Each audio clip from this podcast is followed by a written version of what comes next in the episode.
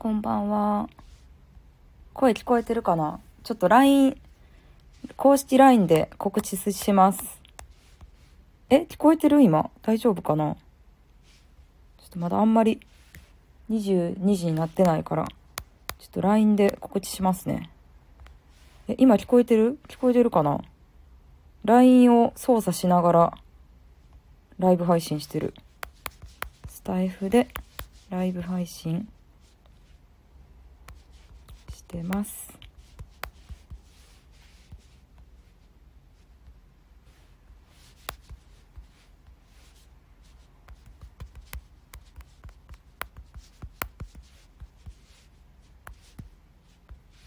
うんと、これでいいかな。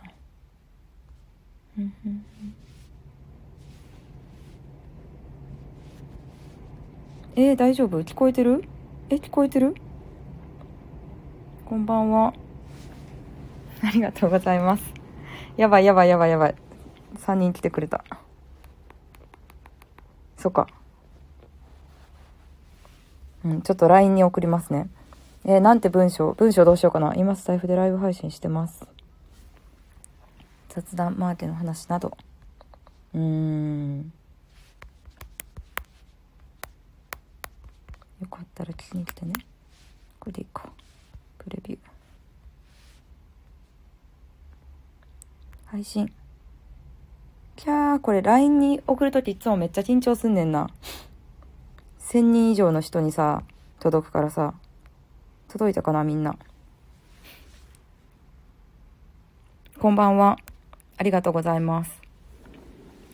えっとね、今日は雑談しようかなと思って久しぶりにライブ配信をしました。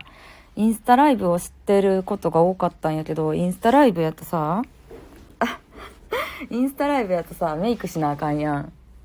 うん。だから、あの、そう、スタイフでやってみようと思って。22時からスタートです。今日何曜日や？火曜日か。火曜日22時どうだろう？ガラクタさんこんばんは。おはまさんこんばんは。初めてライブに気がつきました。お、それはよかった。えーこれどうなんだろう？ちゃんと届いてるかな？みんなのとこに。LINE、公式 LINE。ちょっと待って、パソコンで、なんかさ、これさ、パソコンでさ、配信できたらいいのにね。うーんと、LINE、スマホから、あ、来てる来てる。うん、来てるな、ちゃんと。よかった。えー、っと、そうやな。パソコンで LINE 見てます、今。あ、できてる。よかった。なるほど。SP プロジェクトさん、ありがとうございます。働くまさん。こんばんは。あやかさん、こんばんは。ヤッホー。ヤッホー、嬉しい。何の話をしてるでもないんですよね、今。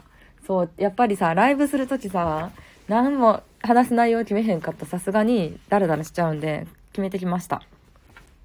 そう、学生時代の、学生時代にやりたかった話と、あの、なんだろう、何も、あの、何も成し遂げてないの、何も成し遂げてないのをどうしようっていうお客さんがいた時に、私がどういうアドバイスをしたかっていう話とかをしようかなって思う。うん。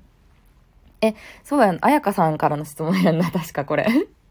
うん。なんか人生で何も成し遂げ、え、違ったっけ？誰か、あやかさんもいたよな、その時。人生で何も成し遂げてないような気がするんですけど、どうしよう、みたいなアドバイスを受けてんけど、大丈夫。ほとんどの人間何も成し遂げてないから、そんな。何も成し遂げてないって言ったらあれやけど、もうめっちゃプロの人はそれだけに人生をかけてるから、なんか、そんなこと、そんなにさ、一つのことにさ、人生をかけてるわけでもないのにさ、厚かましいやんっていう話をね、してましたよ。こんばんは、おかめインコはるはるさん。え、嬉しい、ありがとうございます。みんさん、かじさん。かじさんもさ、いつもめっちゃさ、いいね押してくれてるやんな。ありがとうございます。梅さん。ピアノ。ガラクタさん。公式 LINE はどこに貼ってますか？あー、公式 LINE ね。私、公式 LINE、の、うん。公式 LINE 貼ってないですけど、あの、あの、サロンに入ってもらったらいけます。サロンのアドレス貼ろうか。ちょっとベタ打ちするわ。これベタ打ちしてさ、アドレス出んのかな？えっ、とね、ちょっと待ってや。うんと、ここに登録してもらったら、LINE の登録フォーム出てくるんで、よかったら見てみてください。あの、興味ある人だけで大丈夫です。アドレス合ってるかな？多分。あ、いけるかな？これ。飛べる？みんな。うん。そう。ここに、このサロンに入ってくれた人だけに LINE を教えてるって感じなんで、よかったらぜひ、EK ライダーさんも。うん。そうそうそう。私は、あの、平凡な人間なんで、あの、何も成し遂げてなくてもいいと思います、全然。あ、飛べました？よかった。うん、やっぱりね、その道のプロっていうのはね、すごいですよね。そう、この間さ、あの、夜遊びっていうグループいるじゃん、二人組の。プロデューサーの綾瀬さんと、いくらちゃん二人組のグループがテレビに出てて、綾瀬さんは、20ちょっとの時、音楽で食べていこうと思ってバンドを組んでたらしいねんけど、そのバンドが解散して、めちゃめちゃ貧乏生活を送ってたらしいのよ。うん、まあでも芸人さんとかバンドマンってさ貧乏生活送ってたとかなんかめっちゃ狭い家住んでたとか東京に家借りれへんから友達とシェアハウスしてたとかまあよくある話やけど結構聞いたことないレベルの貧乏さでどれぐらいかって言ったら携帯料金払えへんくて携帯持ってへんかってんって綾瀬さん。すごくない？であのあの yoasobi の大ヒットした曲「夜にかける」っていう曲もカラオケで収録したらしいのよ、最初。っていうところからあんだけのさ、ヒットになってるからさ、やっぱ、そう、日本一になるとか、何かを成し遂げる人っていうのはもう、それがうまくいくかいかんかわからんけど、そこにかけてるんやなっていうのをね、思い知りましたよ。うん。1年無料のオンラインサロンは初耳です。えー、ほんまですか？全然、全然いいんですよ。うん。こういうなんかアニメ的な顔いいですね。サムネイル可愛くていいですね。なのでね、ちょっとね、携帯がと、だってこの現代でさ、携帯が止まるから、友達と待ち合わせができひんみたいな話をしてはったんですよ、テレビで。綾瀬さんの話ね。そう、友達と待ち合わせができひんから、あのもう何？スタジオの近くにいるみたいな。スタジオの近くで野宿してるみたいな話をね、されてましたね。うん、だから幸せやなと思って。そう。えー、視聴、え、これどうしたらいいんだろう？リクエスト送ってくれた人いる？面白い。iPhone ユーザーとかわかるんや、これ。聞いてくれてる人が。へえ。クリリナさん、アンさん、ベトカブさん、ありがとうございます。嬉しいです。こんばんは。あ、そっか、LINE で告知したからそっから来てくれてる人もいるんか。えー、どうしよう。なんか自分で告知したのにさ、自分で告知したのにそんなさ、来られたら困るって思っちゃう 思っちゃうよ。なんだろう、何の話がいいとかありますか？何の話がいいとか難しいよな、そんな。そう。でね、そう、最近さ、投稿した音声が結構みんなからの反響が大きかったというか、スタイフってさ、いいねの数は見えへんやん。いいねの数は見えへんけど、あの、本人は見れるんですよ。どの音声が何回再生されたとか、何個いいねついたとか見れるんやけど、それでね、あの、お金の使い方について語った最新の音声が結構ね、人気やったんやけど、うん。でね、そこにね、あの、働くまさんとかもコメントくれてて、まあ、おばあちゃんになると、だんだん、まあ、年々物欲がなくなってくるし、おばあちゃんになると、大して欲しいものもなくなってくるから、欲しいものがあるうちにこう物欲があるうちに何かを買うっていうのも大事ですねみたいなねコメントをもらったりしたんですけどほんまにそうやなと思って私。うん。そうやっぱね今のうちにねどんどん経済を回していきたいというかね欲しいろいろ買いたいですね。で言いたいとこなんですけどね私もねちょっと物欲がなくなりかけてるんですよ。うん。やばいこれは。なんか物欲なくなると悲しくないですか？うん。私割とね、物欲波があるタイプなんですよ。すっごいなんかもうこの世の中欲しいもので溢れてるって思う時もあれば、物欲が全然なくて、物欲が全然ない時期に百貨店行くと、もうすっごいなんか悲しい気持ちになるんですよ。うん。すごい悲しい気持ちになっちゃう。だって百貨店って物欲にまみれてる世界じゃないですか。なのにこんなにいろんなブランドがあって、こんなに豪華な装飾がされてるのに、えー、なんか私どれにも興味ないとか思っちゃってちょっと悲しく感じちゃうっていうのがありますね。うん。物欲がすごいある時の百貨店ってめっちゃ楽しいですけどね。ああれもこれも欲しい。欲しいでも欲しいのに買えないっていうのがエンタメだと思う。マジで。うん。欲しいのに買えないエンタメなんだと思う。だからさ世の中ってお金持ちのために意味わからんグッズとかめっちゃあるやん。例えばルイ・ヴィトンって特に意味わからんくてハンモック売ってたりとか 卓球セット売ってたりとかルイ・ヴィトンのサッカーボールとかも売ってるんですけどあのもう飽くなきお金持ちの物欲が勝つかルイ・ヴィトンが勝つかみたいな戦いやなって思いますね。うん物欲なくて困ってます。そうやんね。難しいですよね。でもなんかもともとの性格とかもありそうやけどうん。でも物欲ある意味で物欲は世界を救うなというかなんだろうな。これ欲しいあれ欲しいがあるからランボルギーニみたいな高級車を買いたいっていう人がいるから社長になりたいなとか経営者になりたいなって思う人もいるわけで。うん。いや本当にね物欲ある人はある人ですごい世界を救ってるなとは思いますね。いつでも買える余裕が出るとそうなるのではありませんか？なんかなんかガラクタさんめっちゃいいやん。ガラクタさんのこのさキャラクターの感じでさこのコメントの感じ私めっちゃ好きなんやけど。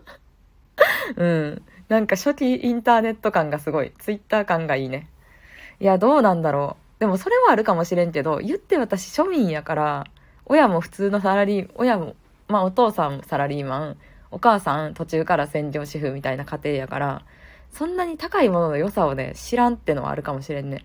多分私の知らないもっともっとすごい世界もあるんやと思う。所詮、あの、そんな大したあれじゃないから。うん。でも、でもなんそう、だから私の欲しいものって服、1万2万ぐらいの服とかスカートとか、なんだあと。まあ、あの、可愛いお布団。ちょ、ちょい高級なお布団セットとか、枕とか、なんか5万、10、まあ5万、10万ぐらいの絵？絵画とか、なんやろうな。なんやろうな。カバン？うん。そうそうそう。カバンとかかな。まあ、カバンも高級バッグって言っても20万から50万までいろいろあるけど、まあ、結構2つぐらい買ったら満足したかな。満足しちゃった。うん。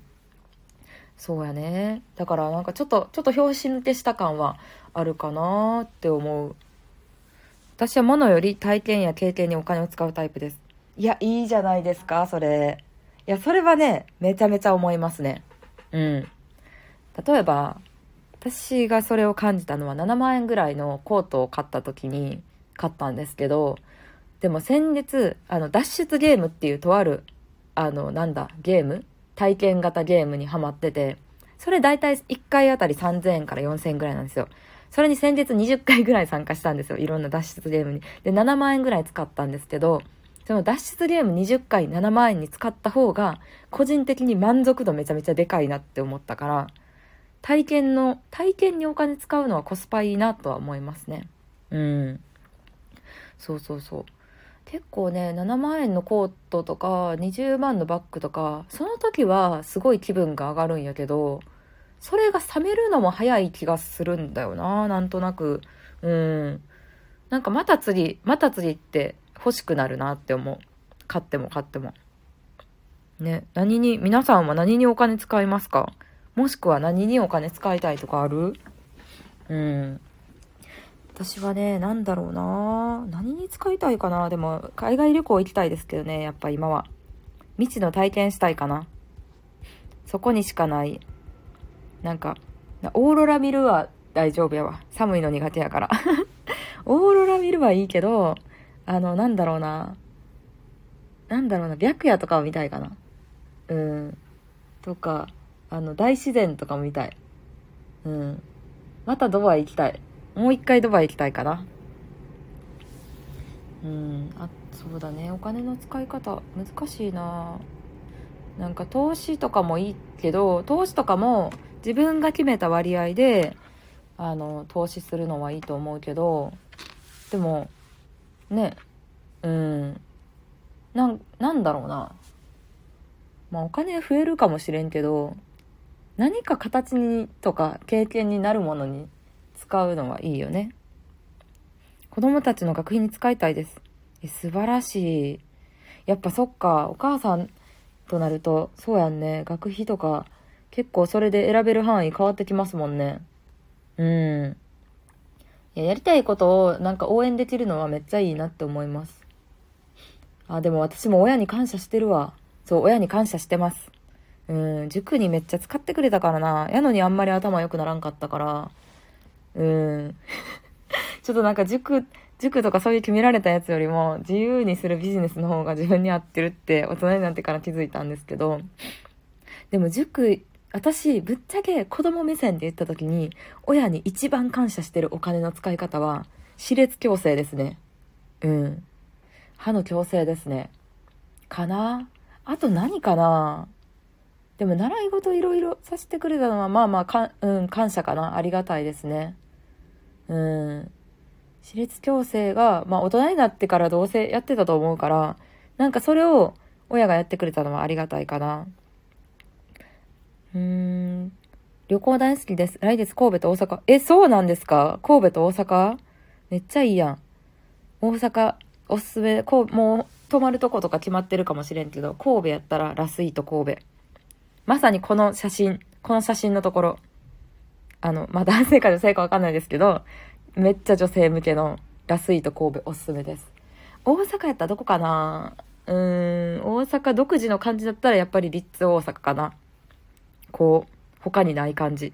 大阪の中でもない感じかな。こと消費が中心。あと早く海外旅行を再開したいです。ですよね。海外旅行じゃないと、あれですよね。なかなか、あのー、ね、めちゃめちゃ使えることがない気がする。海外旅行じゃないと。うん、韓国とかはね、ちょいちょい行ってる人とか見ますけどね、ツイッターとかで。うーん。私は何に使いたいというよりもお金のこと考えなくていいようになりたい気持ちが一番大きいです。ああ、なるほどね。確かに、あの、私の夫と同じタイプですね、それやったら。うん。私と夫は、あの、全然考え方が違ってて、そう、割と、あの、私、まあ、ド派手なものに使ってみたい。ド派手なものに使いたいとか、未知の経験かな。海外旅行とかもそうやけど、なんか、めっちゃ高いものを買った時どういう気持ちになるんやろうっていうのを知りたくて買うみたいなのも多いんですけど、でも夫は日常を豊かにしたいタイプですね。うん。なんか、クレカとか気にせ、クレカの上限とか気にせず、ウーバーイーツしたいとか、なんだ？漫画めっちゃ、漫画大人買いしたいとか あの、お金を気にせずに、あの、海外サッカーの見れるテレビ配信を契約したいとか、そういう感じですね。うん。まあ、ね、思い出すのはね、特別な経験より日常やと思うからね、一つ大事ですよね。こんばんは。まるるさん、こんばんは。ラスイート好きです。いやー、いいですよね。ピンク、白が好きな人。うん、おすすめラスイート。あやかさんにハゲドウです。めっちゃ2チャンネルやん。ハゲドウって久しぶりに見たわ。同世代な気がするぞ、なんとなく。ハゲドウっていうのは激しく同意の略ですよ、皆様。優待、株主優待でホテル無料？え、すごマジで？株主優待、あれ？桐谷さんみたいな感じですか？どこ、どこのホテル無料なんかめっちゃ気になる。うん、気になる。いいですね、それ。そっか。私株とかはあんまり買ったことないから結構ね母親とかはね株をやってるんですけどね。株とか金とかをね買ってるっぽいですね。うん。えー、こんばんは。なみおさんありがとうございます。めっちゃ増えてきた。嬉しいな。がかぐがさん。ありがとうございます。野本由美子さん。え嬉しい。ありがとうございます。私はお金の教養を毎日配信してます。ベベトカブさんなんか前も来てくれた気がすんな。え、違うかな？ありがとうございます。やって、お金の教養を話してくれてんねんって、よかったら皆さん聞いてみてください。ベトカブさんで検索したら出るそうです。うん。やっぱでもお金をテーマに話した時は、すごい再生数が多いですね。うん。なんかでもほんまにお金の使い方とかも、なんだろうな。人によって個性出るなって思います。うん。本当いろいろ。なんか使いか、自分がどういうとこで何に使うのに幸せを感じるかによって何で稼ぐかとかも大事な気がする。うん。そうそうそう。結構なんだろうな。なんか不動産業とかやってる人は質素な人が多いイメージがある。コツコツ型やから。なんか不動産業ってドカーンって稼げるみたいなんじゃないけど毎月毎月コツコツ家賃収入を貯めてでまた新しい不動産を買ってみたいな感じやから。うん。割と不動産大家さんとかって見た目的にはなんか地味な地味な人が多い堅実な人が多いイメージはあるな。うん。やっぱ経営者は職種にもよるけど、まあ、派手な人が多いかな。どっちかっていうと。まあ内容にもよりますけどね会社の。うん。えもう20分も経った。早っ。ちょっとなんか最近寒くないですか？部屋の中めっちゃ寒くてすぐ暖房つけちゃう。うんうんうんガリバーさんありがとうございます。えー、マーケティングの話ちょっと待って何の話しようと思ったか忘れちゃった。うんと。うん。いや私ねあのね最近気づいたんですけど自分に興味のある人を大事にするってめっちゃ大事やなって思ったんですよ。そう。というのもねなんかうーんやっぱ拡散されやすいツイッターで多いなって思うんやけどこう良かれと思って発信したことに対して重箱の隅をつつくような指摘をされたりするじゃないですか。拡散されすぎるとね。でも自分のことに興味持ってくれる人だけを大事にすればなんかお互い幸せやしビジネスうまくいくなと思って。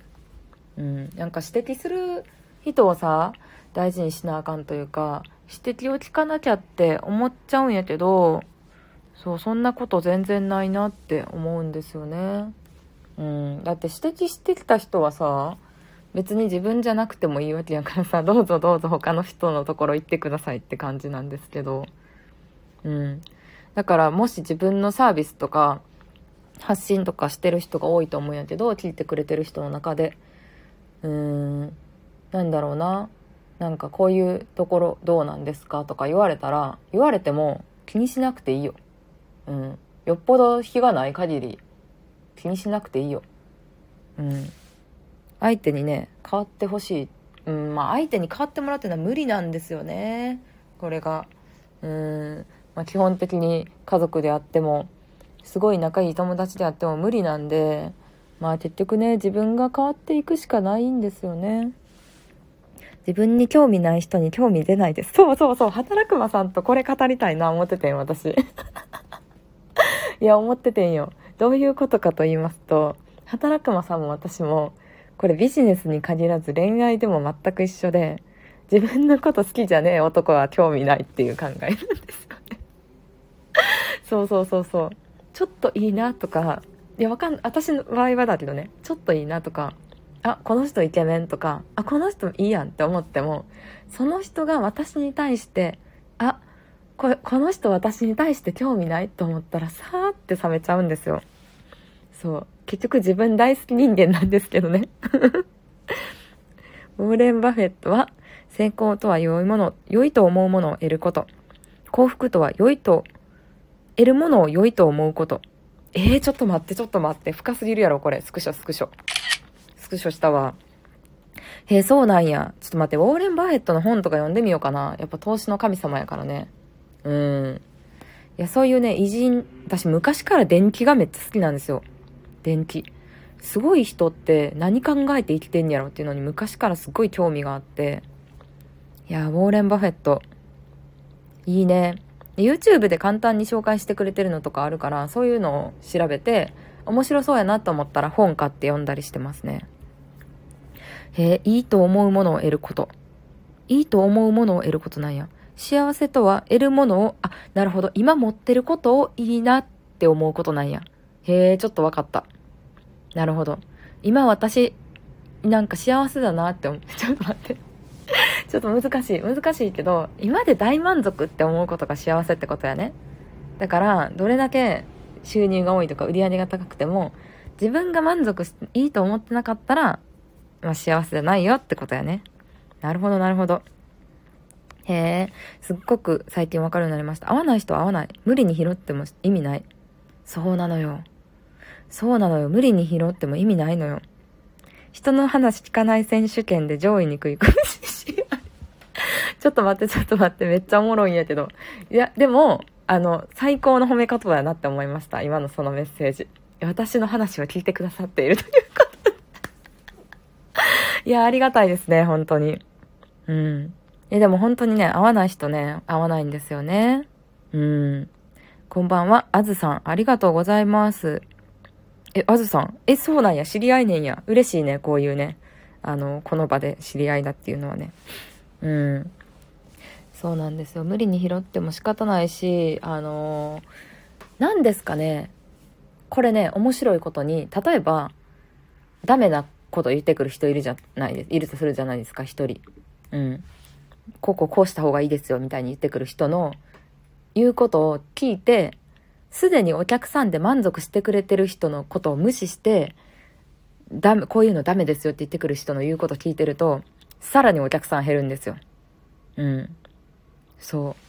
いや、一見やっぱりね、ちゃんとね、クレーム対応した方がいいみたいに思いがちなんですけど、でもね、いややっぱね、もうね、買ってくれてる人、すでにお客さんになってくれてる人の、あの、話をね、聞くだけでいいですよ。うん。そうそうそうそう。ガラクタさんとアズさん知り合い。ミュウさん、ワッティさんからお話聞いたことあります。あ、そうなんですか？へえ、ワッティさんが私の話をしてくれてるなんて光栄です。ありがとうございます。最近はね、なかなか会ってないですけど、あの、うん、私のコミュニティの懇親会にね、3回ぐらい来てくださったり、1対1でご飯行ったりもね、させてもらいましたね、ワッティさんは。めちゃめちゃお世話になりました。もう今の私がいるのはね、ワッティさんのおかげですよ。自己肯定感が低い人は蛙化現象で好印象の男性から好かれると気持ち悪く感じてしまうのです。そう、なんかさ、今の20代の子ってさ、蛙化現象ってめっちゃ言うよな。蛙化現象を知らない人、知らないアラサーたちのために説明するとですね、あの、まあ、恋愛、特に恋愛において、最初いいなって思ってた男性に、自分のことを好かれ始めると、おえってなっちゃうんですよ。うん。好かれるとね、無理になっちゃうのがね、蛙化現象。なんか蛙ってそうらしいです。蛙化現象っていうらしいんですよ。で、それが、なんか最近流行りのエモい曲とかの YouTube のコメント欄で、私も蛙化現象よく起こるからわかるとか言って、私も最初蛙化現象って何やねんって思ったんですけど、調べて知りました。自己肯定感の低さが現れてるんやね。うん、いや、自己肯定感の高い女の子をね、生み出したいっていうのは私の一つの目標でもあるんですけど、なんでなんでしょうね。基本的にやっぱり、今流行ってる恋愛の歌って自己肯定感低い人に響く曲は多いなとは思いますよね。うん。そうそうそう。やっぱ曲って共感されることで再生数伸びてくから、なんか正論述べる曲って伸びないんでね、そういうのが多いんだろうなって思うんやけど、うーん。そうそうそう。え、蛙化現象起こるかな？どうなんだろう？え、ちょっと待って。疲れて嫌になる。いや、ないっすね。ないかな、私。うん。疲れたら嬉しいよ。やっぱり。あ、そうなんや。蛙化現象。はれ、流行りなんかな最近の。むずくねそれ。しかもさ、女の子が多くない？蛙化現象って。男の蛙化現象はあんま聞いたことない気がする。なんでなんでしょうね。うん。やっぱ SNS がこう発展してるのも関係してんのかな例えばさ、さいよく思うのがさ、うん、地元ですっごい可愛い子って、SNS とかがこんなにない時代やったらずっと可愛いで過ごせてたじゃないですか。でもインスタとかしかも加工できるわけやからインスタとかの登場によって地元でめっちゃ可愛いって言われたのに私より可愛い子いるみたいなのになってると思うのよ。それでさなんか可愛いだけが私取り柄やったのにとかなんか他でもさ歌うまいだけが私の取り柄やったのにもっと上手い人がいるなんてで自己肯定感低くなってたりすんのかなうん、やっぱ数字、数字の世界やからね。ね、SNS がさ、なんか数字の世界っていうのが疑問を感じてスタイフって作られたらしいのよ。そうそうそう。やっぱ今さ、創業者の言葉にもあるし、スタイフのエンジニア採用のところにもさ、その理念が書いてあって私も読んだんやけど、うん、数字ありき、競争の、競争の SNS じゃないものを作りたいと思って、スタイフは、こう、いいねの数とか、再生数とかを出さない SNS をね、作りましたっていうのがあってね、それにめちゃめちゃこうね、あの、共感してやってるんですけどね。太い矢を刺すってやつですね。一つの石で100人1000人を当てる的な。うん。そうそうそうそう。あれね、あの、合わない人には合わないの話のところですね。カエルか初めて来ました。カエルの絵文字かわいいな、これ。うん。え、絵文字ってさ、日本独特の、ちょっと待って、ちょっと待って。カエルとマイク。めっちゃおもろいやん。カエル、うん。絵文字ってさ、日本の文化なん知ってました？全然話しちゃうけど。そう、絵文字って、あの、津波みたいな感じで、あの、外国でも使われてるんですよ。これ最初アメリカドラマで見た時めっちゃびっくりした。うん。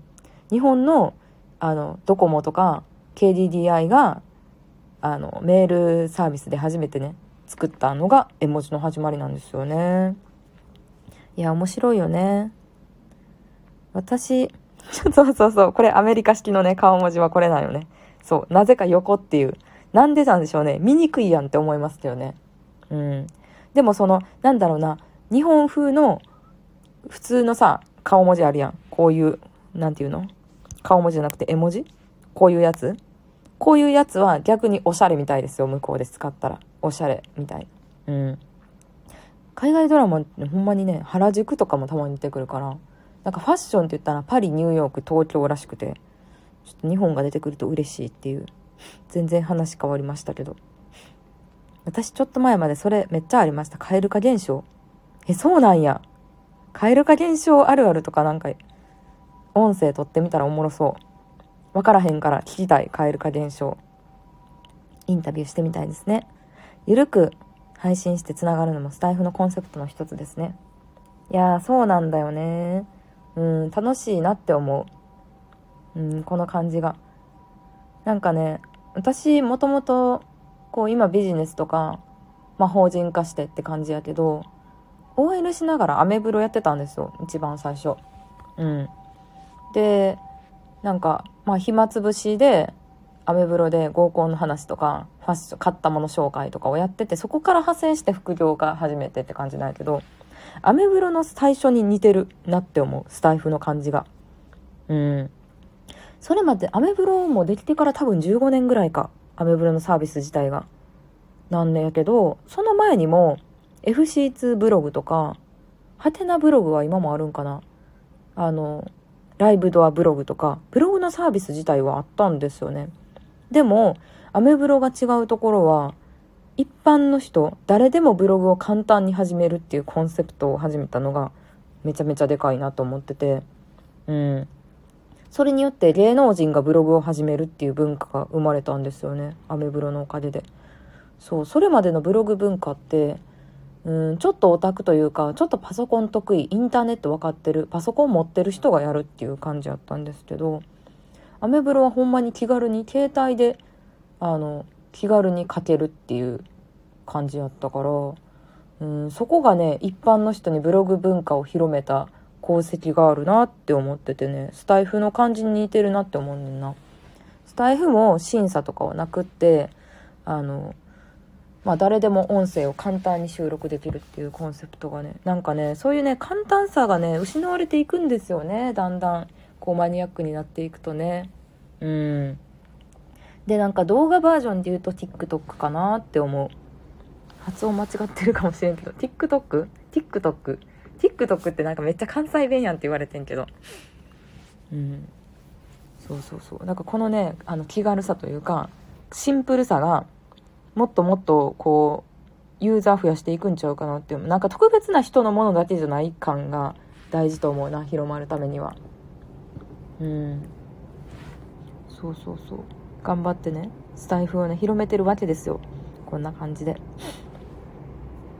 うーん、蛙化現象。え、蛙化現象とかみんな起こったことありますか？え、気になる気になる。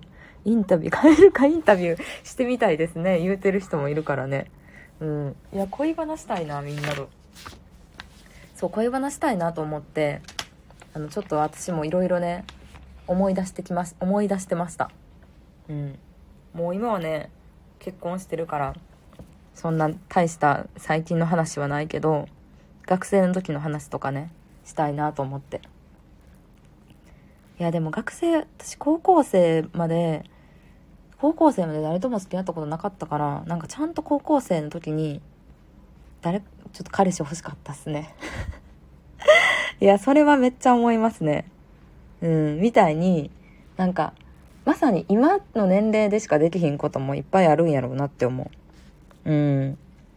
まあだんだんねできることが減っていくって言ったらちょっと悲しいけどでもやっぱり健康とかなんか当たり前に思ってるものが失われていくからちゃんとね大事にしていきたいですよね。健康とか時間を。うん時間かな。うん。高校生。婚者専用のマッチングを運営している女性もスタイフで配信してますよ。既婚者専用のマッチング？めっちゃ面白くない？それ。そうなんや。え？マッチングってどういう感じ？既婚者で付き合うってこと？めっちゃおもろいな。気になりますねそれはそれで。そうなんや。えスタイフってさなんか世界広がりそうやね。私なんか同業者の人しか見てなかったけど面白い使い方してる人もいっぱいいるって聞いてあのなんか絵本の読み聞かせを配信してる人とか音楽まあギターの弾き語りを配信してる人とかうん。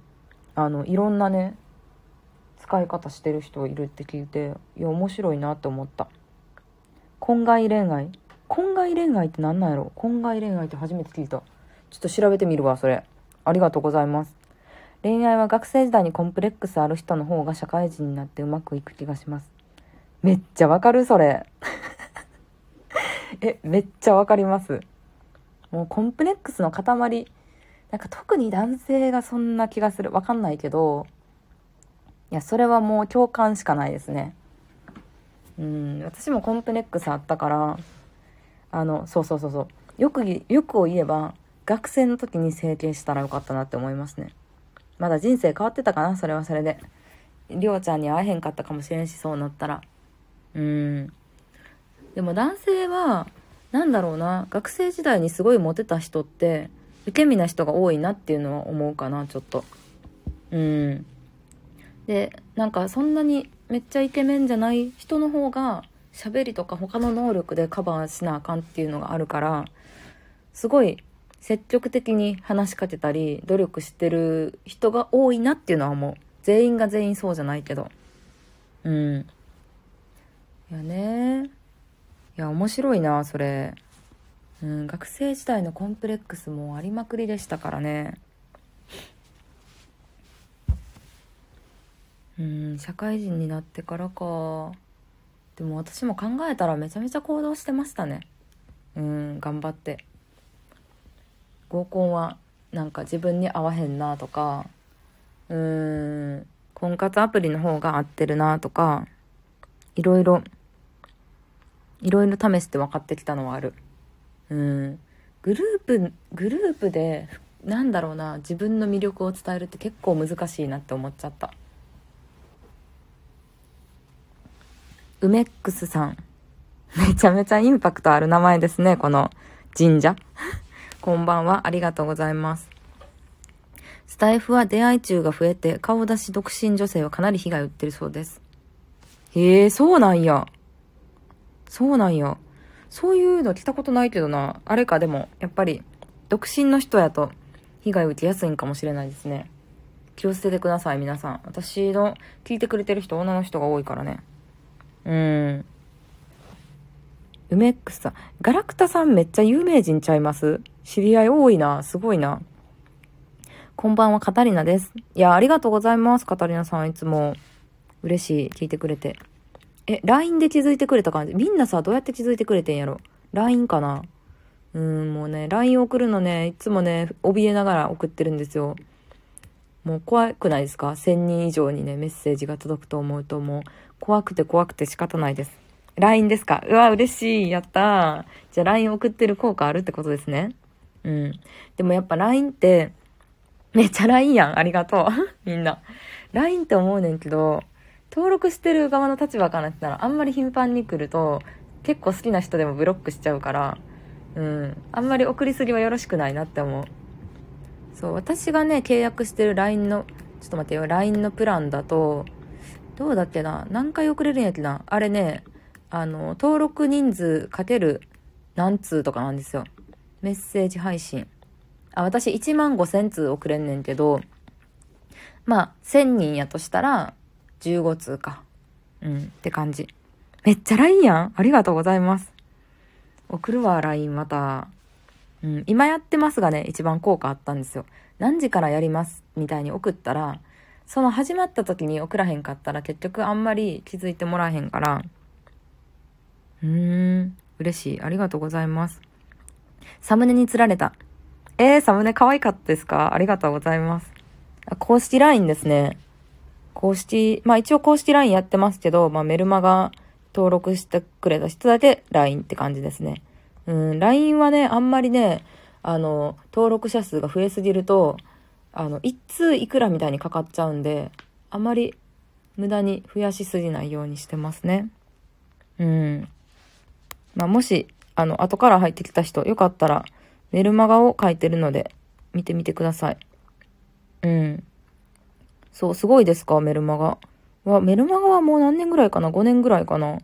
やってますね。うん、めっちゃ楽しいです。そう、話したいこと。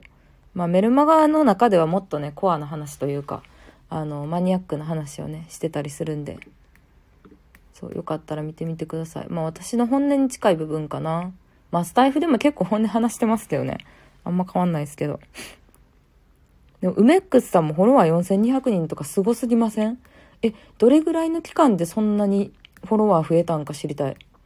私のスタイフのフォロワーは、あの、表か見えないですけど、300人ですね。今日か昨日ちょうど300人になったかな。ありがとうございます。皆様。嬉しいです。うん。そうなんですよ。うーん。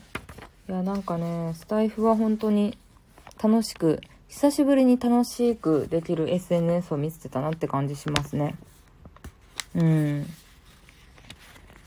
わしは正月からぼちぼちやり始めたよ。いきなりなんでおじいちゃんになってるんですか？え、正月ってことはあれですか？今年の？まだ3ヶ月ぐらいってこと？やばくないですか ?4000、え、スタイフのフォロワー4200人。4200割る3ってことは1ヶ月で1200人ぐらい。やば。すごいっすね。でもこ、コツコツ、まあきっと努力してはるんやと思います。ちょっと後で見に行きたいなって思います。あ、そっか、フォロー、忘れへんように。元スターさんの付き人。えー、ちょっとフォローしときました。ありがとうございます。桜井ななみさんもありがとうございます。うん。いや、でも今日はガチで家から一歩も出ませんでしたね。うん。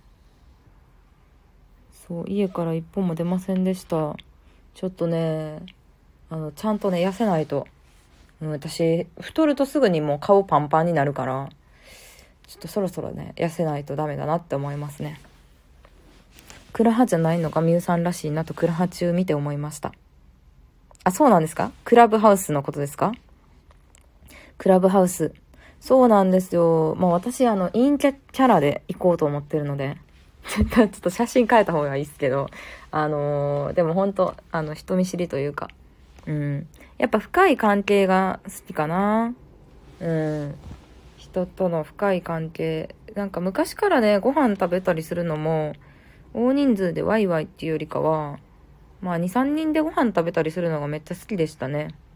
うん。そう、そういう自分の特徴とかもね、気づかなかったですけど、なんか大人数でワイワイ喋るのも楽しいのは楽しいですけど、結構話の内容が浅くなっちゃうというか、なんか男女問わず思考力のある人がすごい好きなので、うん。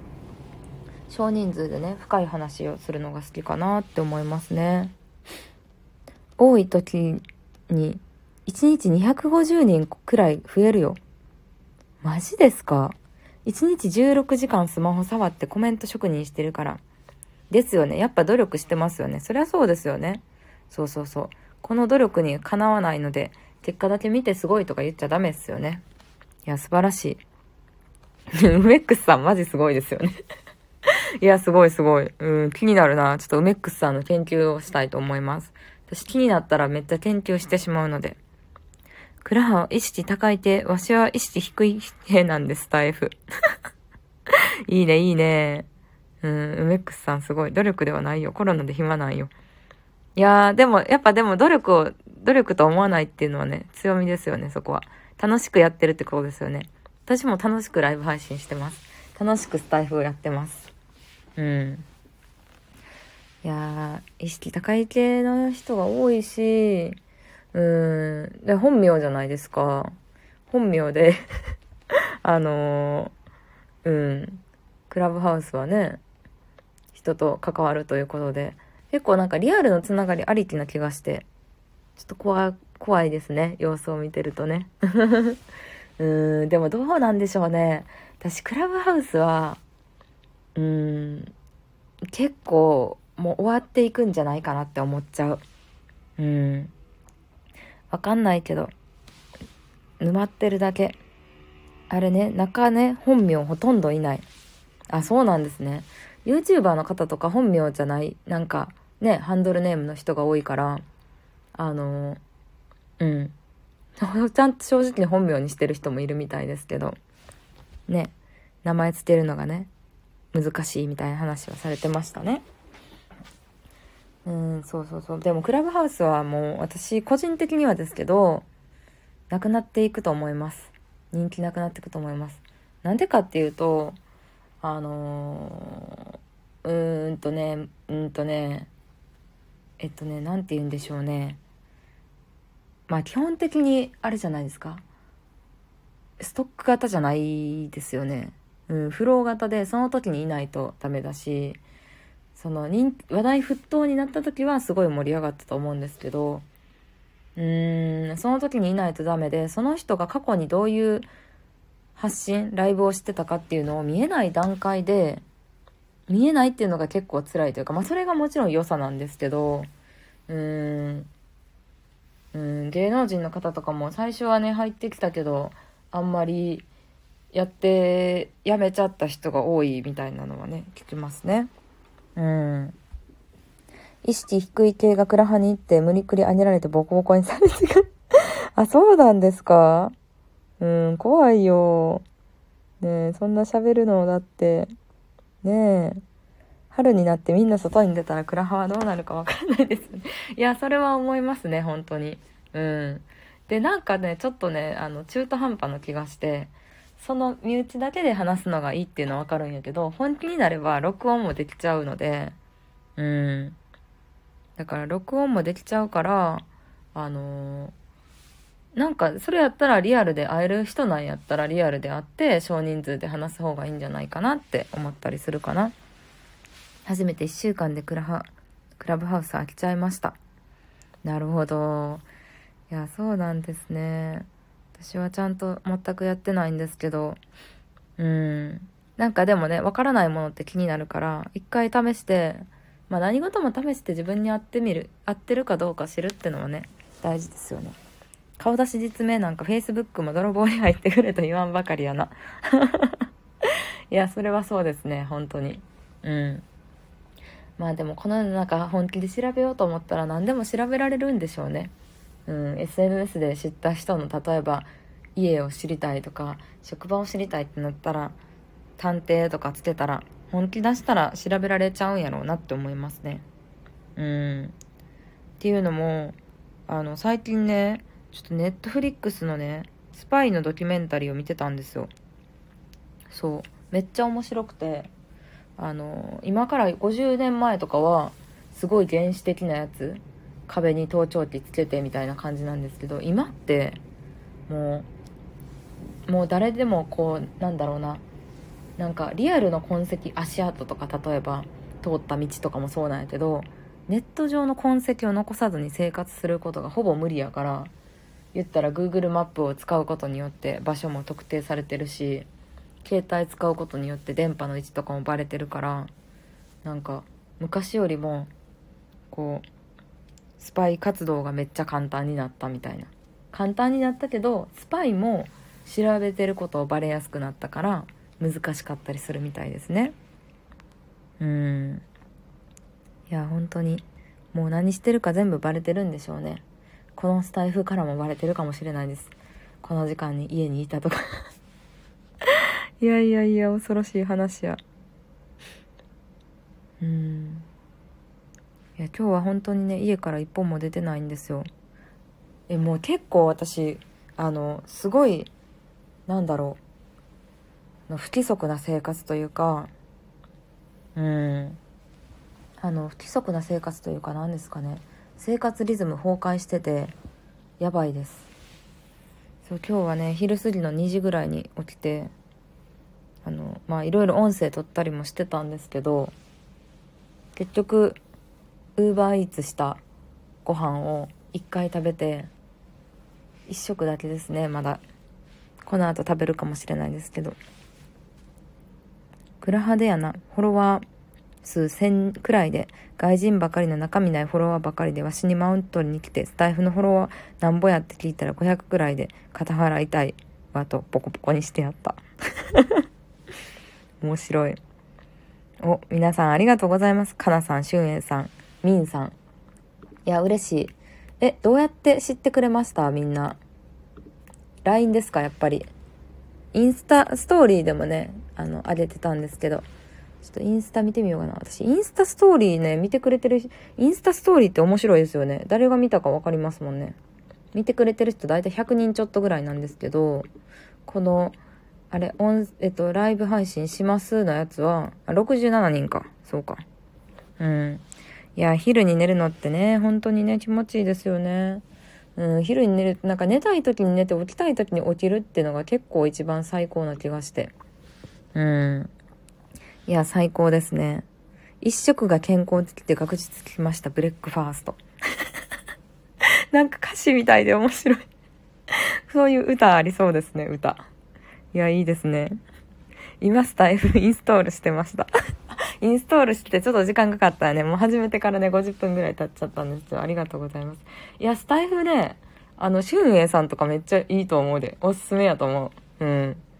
いや、このスタイフの雰囲気とか、なんか似てそう。えよくサロンとかで、クラハでスタイフの攻略とかサロンにわしが行くと嫌がるの。いや、そうですよね。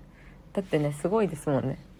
うん、フォロワー集める。まあでもね、数字が分かりやすいからな。複雑ですよね。うん、数字だけで全てが評価できるって言われたら、そんなことないからなっていうのに結構最近気づきましたけどね。うん。Facebook のストーリーズ、ええー、嬉しい。Facebook のストーリーズあんまり見てくれてる人いいひんねんな、私。Facebook そんな更新してへんからさ、最近まだマシやけど、全然更新してへんと人のとこにも現れにくいらしくて。Facebook のストーリーズは何人くらい見てくれてんやろ？クラブハウス始めます。え、9人ですね。少ね。まあ、あの、結構ね、時間が経つとね、増えてくるんですけど。いや、ありがとうございます。うん、スタイフゆるく、ゆるくやりましょう。そう、私結構いろんな人ともコラボしてるんですけど、たそれも楽しいし、このね、なんかゆるい感じがいいなって思う。うん。ねいや何しようかな。なんかね旅に出たい旅に出たくなりますよねちょっと毎日同じことの繰り返しでなんか飽きてしまってうーん何しようかなみんな何したいですか？みんな暇になったらこれしたいとかありますか？えー、コラボしましょう、しゅんえさん、ぜひ。うん。何の話するか、送ってきてください、ぜひ。うん、それぞれのね、あの、チャンネルでアップしてます。SPP とかはテーマとか社会性とか必要だから今はなかなか認定降りな降りなくなった。え SPP って何だろう？SPP って何ですか？SPP え？ー、SPP とは音声？音声？わかんないわかんない。えなになになになに？あスタンド FM パートナープログラムのことか。ありがとうございます。今売ってくれてたな。そうやな。あ、そうなんや。テーマとか社会性必要なんか、まあそりゃそうやな。うん。多分無理やな、じゃあ私のジャンルでは。もう収益化はしないですね、でも。うん。雑談枠ではダメみたいね。収益化プログラム、SPP。うん。スタンド FM 公式パートナーっていうのがあって、あのー、なんかね、YouTube みたいに収益化できるんですよ、スタイフって。まあ一応目安としてはフォロワー1000人らしくて。で、まあさっき書いてくれたように、一応テーマとか社会性とか、多分なんか自分のビジネスの宣伝のためにやってる系の人は難しい気がするな、なんとなくそれやと。うん。だからその収益化とか、なんか広告、どんな感じになるんや？うん、そうそうやね、そうやね。ああ、まあまあ、ありなんや、そうか。うん。まあでも、そうだなでも、なんだかんだでそういう収益化って結局ね、あのー、うーん、まあブログの、なんだ、アドセンス広告とか YouTube の広告とかもそうやけど、まあだんだん結構自分のファンを安くでね、売ってることになりますもんね。うん。うん、まあ最初のね、一歩としてはいいと思うけど、うん、だって結局さ、YouTube の収益化もなんでそういうのが可能なのかっていう理由考えたら簡単にわかりますけど、例えば YouTube ってさ、あの、広告つけてる人はつけてない人がいて、私はつけてないんやけど、あの、自分のサービスとか持ってる人はつけてない人が多いんですよ。うん。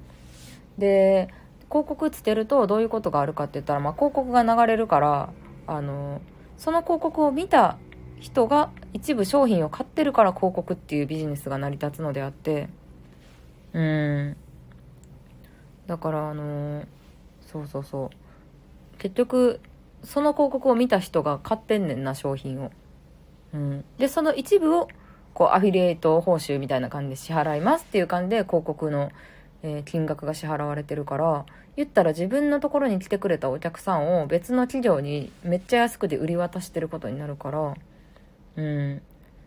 なんかねもともとの自分のビジネスの収益があって分かってて広告なら全然いいと思うけどねうんそうですねここでの、えっと、リスナーは多分15万人くらいだから、アクティブユーザーが Voicy に対比較して少ない。どうやって収益化していくか、ね、疑問ですよね、これから。今は資金調達とかもしてると思うけど、うーん。そうですよね。あと、 Voicy はやっぱ有名な人が多いからな。うん、ランキング制があるから、どうしてもそこが強いっていうのはありますよね。胴元が儲かりますからね。まあそうですね。それはね、最初に立ち上げるのが一番大変やもんね。スタエフ公式 LINE、 Zoom でクロージングして高額情報商材を売りつける人はかなり増えてます。ああ、そうなんですね。 Zoom でクロージング。どういう商品なんだろう。うん。まあ欲しくて買ってるんやったらいいと思いますけど。そうなんや。スタエフにもでもいるのか。なんかどういう感じの人がいるんかなっていうのは私あんまり分かってなくて。うん。投資系の人とかもいるんかな。YouTube で人気抜群のホリエモンや、懲役太郎さんも Voicy では苦戦。あ、そうなん？ホリエモンも Voicy やってはるんや。意外。うん、またでもね、違うよね、それぞれ。どこ、なんかさ、あの、例えば YouTube ですごい人気な人でも、インスタはそんな、そんなだったりとかもするから、うん、層が違うんかもしれんね。へえ、意外。うん、あ、こんばんは、花みんさん。お久しぶりです。えー、でも、梅ックスさんさ、こんだけさ、書店の私のライブにもさ、コメントしてくれてるからさ、そりゃファン増えるわって思うな。いや、すごい。でも好きでやってることなんやと思うけど、誰もができることじゃないんで、ほんまにすごいなって思いますね。ホリエモンや長一さんよりわしの方が回ってる。いや、素晴らしい。嬉しいですね、そういうのはね。うん。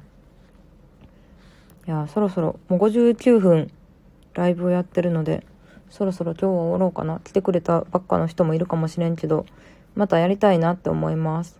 うん。まあ、できる時は、あの、できるだけインスタストーリーとかで告知をしようと思うので、ぜひまた来てください。ありがとうございました。お疲れ様でした。バイバーイ。どうやって終わるんだろうこれ。あ、これか。え、終わり 終わりですね。3メディア同時配信。えー、めっちゃいいやん、それ。主婦のワーママハルさんの方が24時間で2万5千回回り。